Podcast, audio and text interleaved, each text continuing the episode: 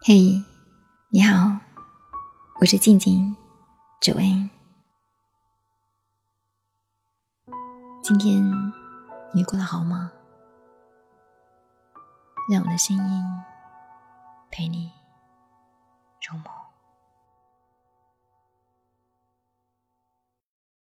偶然看到一句话，突然觉得有点心酸。熬过了异地恋。就是一生，一段感情，怎么能用“熬”这么严肃的字来说呢？我有过一段异地恋情，那时候觉得这个世界上大概什么都会变，但身边的人一定会是他。与李先生相识是在高中时期。在最美好的岁月里，我们一起走过青春年少，一起面对高三的学习压力，一起学习，一起进步。我们有着相同的爱好和习惯，对同一件事情，我们总是有着一致的观点。就连听笑话的时候，都会有跟别人不一样，就会触发我们彼此的笑点。有这样的一句话。有些人曾让你对明天有所期待，但他终究没有出现在你的明天里。或许李先生与我就是这样的存在。大学四年，我们分别在不同的城市，隔着电话和一张张的车票，诉说着思念。从一开始一天三个电话，到后来。三天一个电话，甚至于三个月了，才突然想起来，已经很久没有想过这个人了。就这样，我们从一次次说不完的话，到最后分开的时候，无话可说，耗光了所有的感情。分手的那天，大家都异常平静。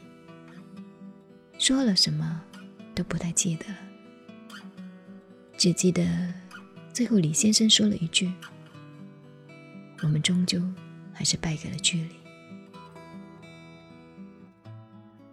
曾在深夜紧张考试复习的时候，接到你醉醺醺的电话，你语无伦次的说着什么，很想在你身边照顾你，可惜一个在天南，一个。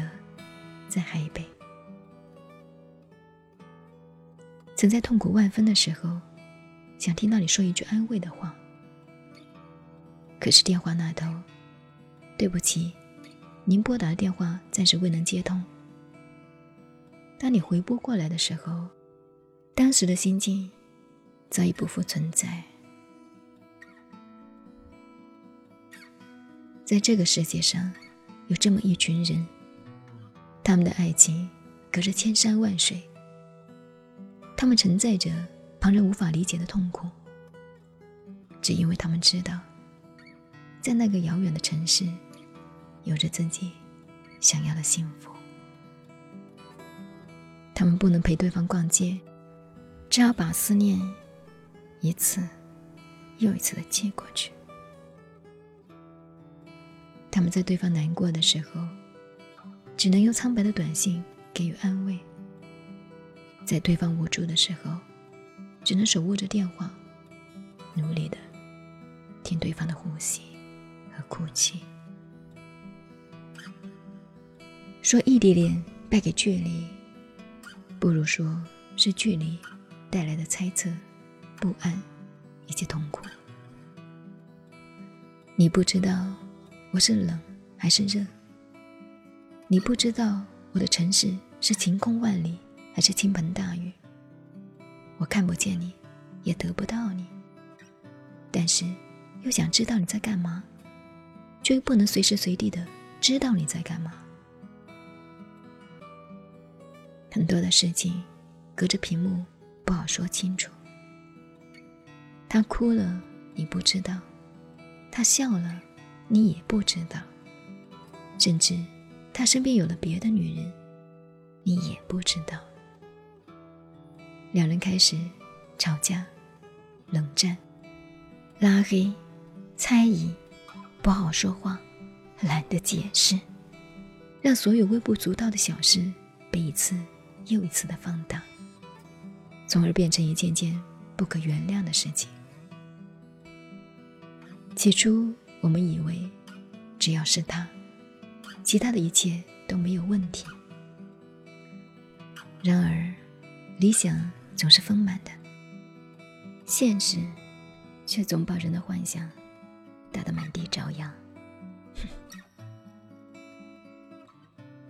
最后，感情在日积月累的分离和矛盾中日渐消化，化作一缕青烟，什么也没留。距离从来都只是借口，让感情崩溃瓦解的。实际上，是生活中的一点一滴矛盾积累。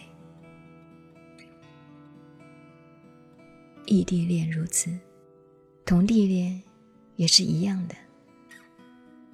两个人一起久了，时间的洗礼会让我们呈现出更真实的自己，彼此都会看到，会思考，会展望。如果两个人愿意为了彼此，做出一些牺牲和改变，感情自然能够长久。我们和平分手了，并不是不爱了，只是不知道该如何去爱。其实异地恋不是输给时间，更没有输给距离，而是死在了你自己和你爱的人手里了。多远都要在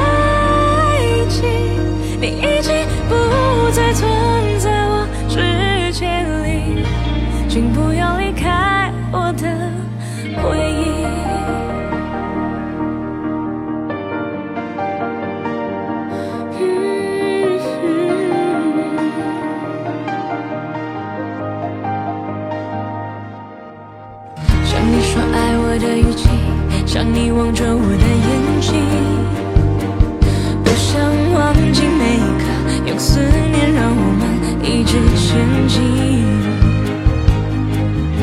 想象你失落的唇印，想象你失语的旅行，想象。